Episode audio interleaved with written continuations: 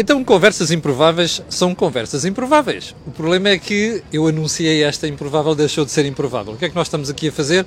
Olha, está a ver este cenário? Isto é o cenário da magnífica volta a Portugal em bicicleta. Como eu já lhe disse há vários dias, eu sou um fã da volta a Portugal em bicicleta, porque, primeiramente, para já tem uma belíssima organização. Segundo, o ciclismo é uma, é uma das modalidades mais populares em Portugal e, portanto, é sempre de apreciar a forma como isto é organizado, mas também todo o aparato à volta, nomeadamente as marcas. Uma das marcas que está presente e é patrocinadora da volta está, está, é a Europcar. Está aqui o Paulo Pinto, que passou a Country Manager da Europcar em Portugal em abril. Paulo, porquê é que é importante para ti e para a marca estarem ligados à volta? Bom, em primeiro lugar, boa tarde, Camilo. Eh, a importância de estar ligado à volta é basicamente o reconhecimento de que esta é uma competição que é a etapa rainha do ciclismo em Portugal, que o ciclismo é, acima de tudo, uma modalidade muito democrática, e basta ver presencialmente a quantidade de pessoas que estão espalhadas pela volta, que é uma, um, claramente uma modalidade que necessita de muito foco, de muita determinação, de muita capacidade e empenho e basicamente o que eu acabei de referir uh, ilustra exatamente o que são os valores da Europcar. Assim existe uma, uma, uma adequação fantástica, quase uma sobreposição, entre aquilo que representa a volta a Portugal e aquilo que são os valores que a Europcar defende. Paulo, não há nenhuma contradição entre ser uma empresa renta-car que, sobretudo, bom, vocês têm agora motas e também bicicletas, não é? Nomeadamente elétricas, mas uh, se alguém perguntar assim, mas não é uma contradição, uma marca não. automóvel está ligada, ou melhor, de renta cá está ligada ao, ao, ciclismo? Não, não é nenhuma contradição. Aliás, não é, não é nenhuma contradição. Em 2013, por exemplo, a Europcar teve uh, uma equipa de, de, ciclismo, não sei se sabes, é verdade, é verdade. Uh, no, na, na, em França, no, no Tour de France. Tour de France e não é nenhuma contradição por, exatamente por aquilo que eu acabei de referir. Em primeiro lugar, aquilo que representa os valores do ciclismo versus aquilo que representa os valores da Europcar e em segundo lugar, porque a Europcar está a dar um passo hum, de gigante naquilo que é a mobilidade sustentável. Seja pelas bicicletas, bicicletas e e-bikes, mas também por toda a transformação que a Europcar está neste momento a operar, no sentido de passar a ter uma frota sustentável. Uma frota sustentável, uma mobilidade sustentável e materializada através de, de um conjunto de, de, objetivos, objetivos esses que são uh, definidos internamente pela, pela Europcar Mobility Group, mas que são claramente uh, validados a nível das Nações Unidas. Não é alguma coisa que nós inventamos, inventemos e que digamos que queremos que seja aquilo. Está debaixo do escrutínio de entidades terceiras. E um deles é claramente que em 2024, 20% da nossa frota, que neste momento representa cerca de 300 mil carros worldwide, passem a ser uh, veículos sustentáveis, elétricos. Eu ouvi bem, 20%? 20%. Em 2024, é daqui a dois anos.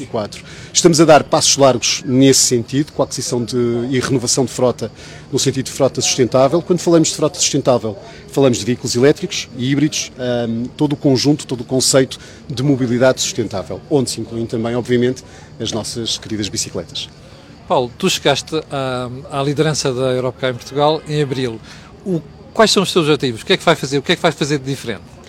Em primeiro lugar, não é fazer de diferente, é reconhecer o excelente trabalho que a Europa Portugal e a sua liderança até aqui e a equipa toda a equipa, tanto direção como toda a equipa uh, que constitui a Europa Cá Portugal, fez nos últimos anos. Em primeiro lugar, é um reconhecimento de um trabalho fantástico que nos trouxe até aqui, que somos líderes de mercado, através, quer seja da quantidade, de, de, pelo, pelo volume de frota, pelo número de estações, pelo nosso network, quer seja pelo reconhecimento do público. Por exemplo, este ano recebemos, e fomos uh, pelo quarto ano consecutivo, e este ano também foi um dos meus primeiros atos, recebemos o prémio da, da melhor marca uh, a nível de, nacional, a nível de mobilidade, com mais de 82% de reconhecimento por parte do público, o que para mim é extremamente significativo.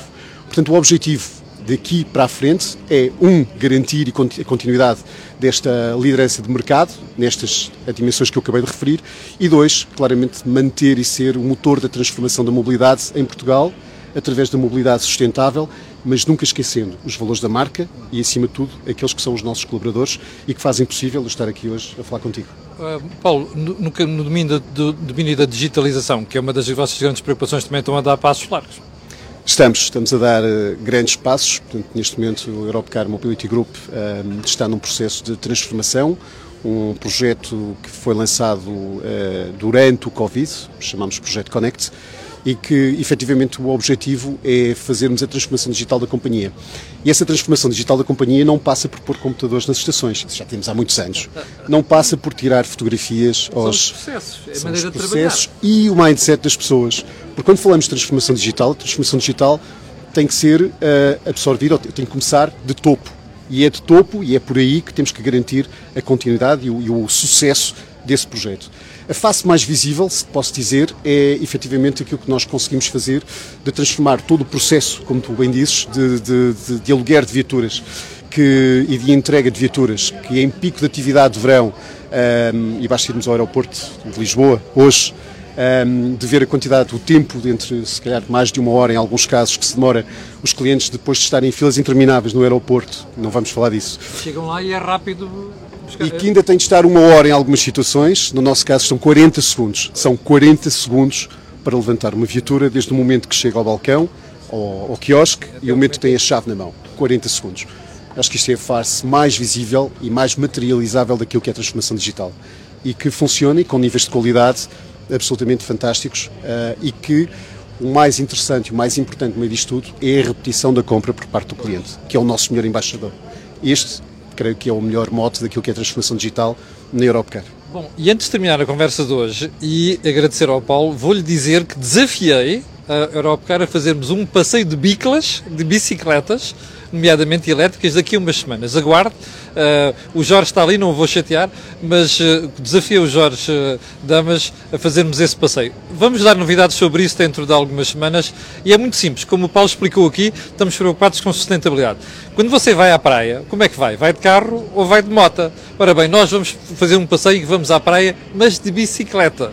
Anunciarei isto dentro de dias. Paulo, muito obrigado por esta conversa, parabéns e boa sorte. Obrigado, Camilo.